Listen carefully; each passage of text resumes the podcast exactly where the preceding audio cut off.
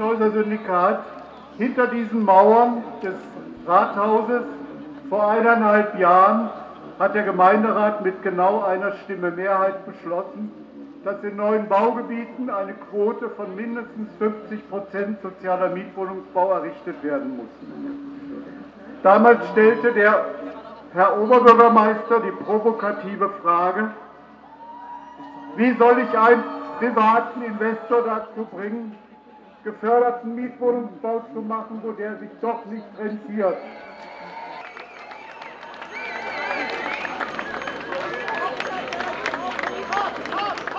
Also auch ich wünsche dem,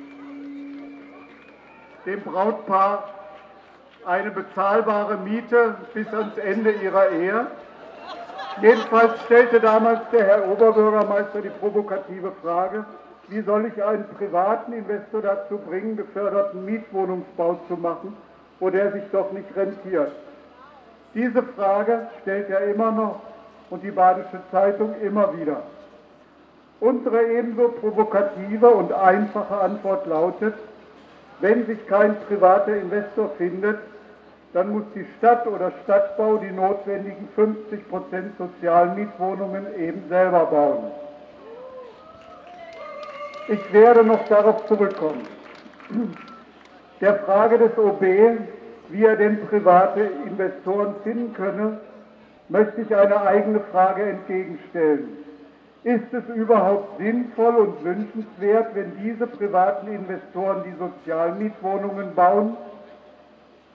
Das Ergebnis dieser Bautätigkeit privater Bauträger lässt sich in den älteren neuen Baugebieten Wobar und Rieselfeld besichtigen einer Grafik der offiziellen Website zum Stadtteil Rieselfeld ist zu entnehmen, von planerisch vorgegebenen 50% sozialer Mietwohnungsbau sind nach 20 Jahren gerade mal 5% übrig geblieben.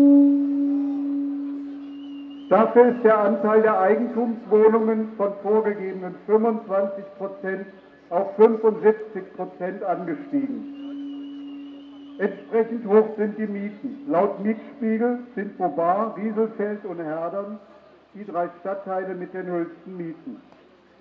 Soll das tatsächlich die Perspektive auch für das Baugebiet Dietzenbach und die anderen kleinen Baugebiete sein? Anders als die Frage des OB es suggeriert, ist es auch nicht das Problem, Investoren zu finden. Die Investoren stehen Schlange. Das lässt sich gut im aktuellen Baugebiet Gutleutmatten in Haslach beobachten.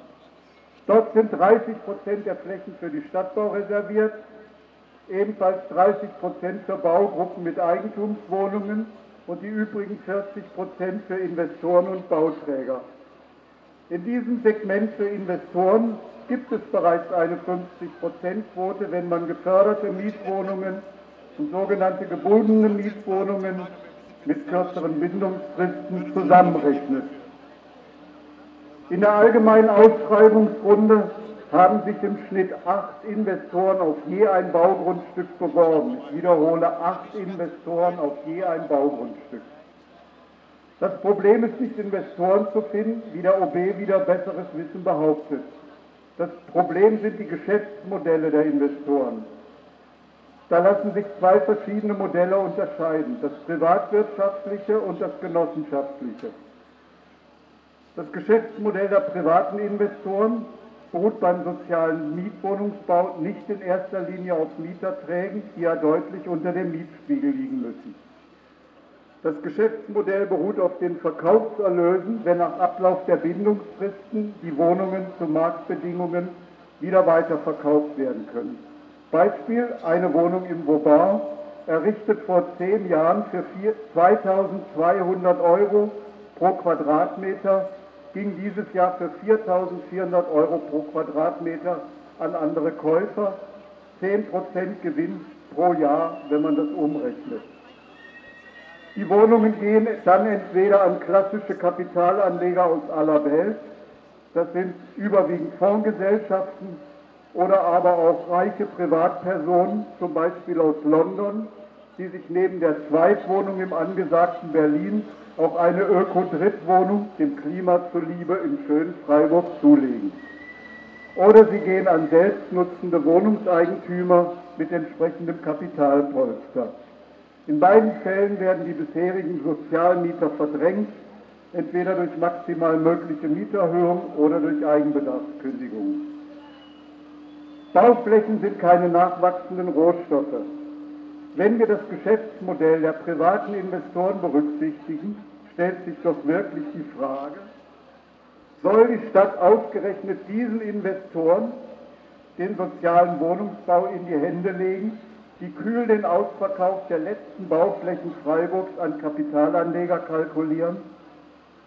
Nein, deshalb fordern wir Vergabe der Flächen in den neuen Baugebieten nur an Bauträger, die aufgrund ihrer Zielsetzung und Eigentumsverfassung bezahlbare und unverkäufliche Wohnungen gewährleisten.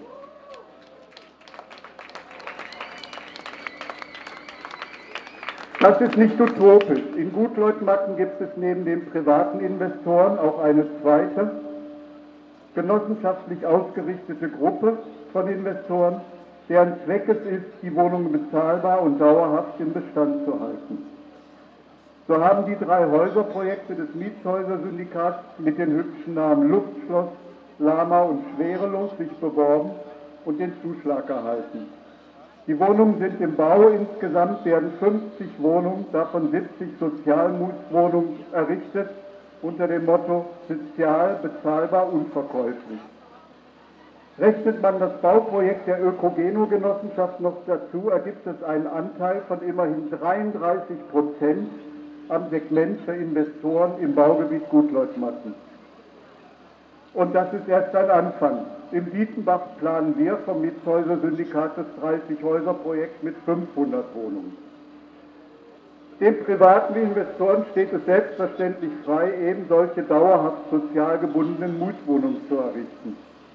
Ob sich aber genug finden lassen, deshalb fordern wir weiter. Finden sich tatsächlich nicht genügend genossenschaftlich ausgerichtete Investoren, muss diese Fläche, die Freiburger Stadtbau, mit Sozialmietwohnungen bebauen, für die ebenfalls Dauerhaftigkeit nachzuweisen ist. Das lehrt schon der gescheiterte Stadtbauverkauf.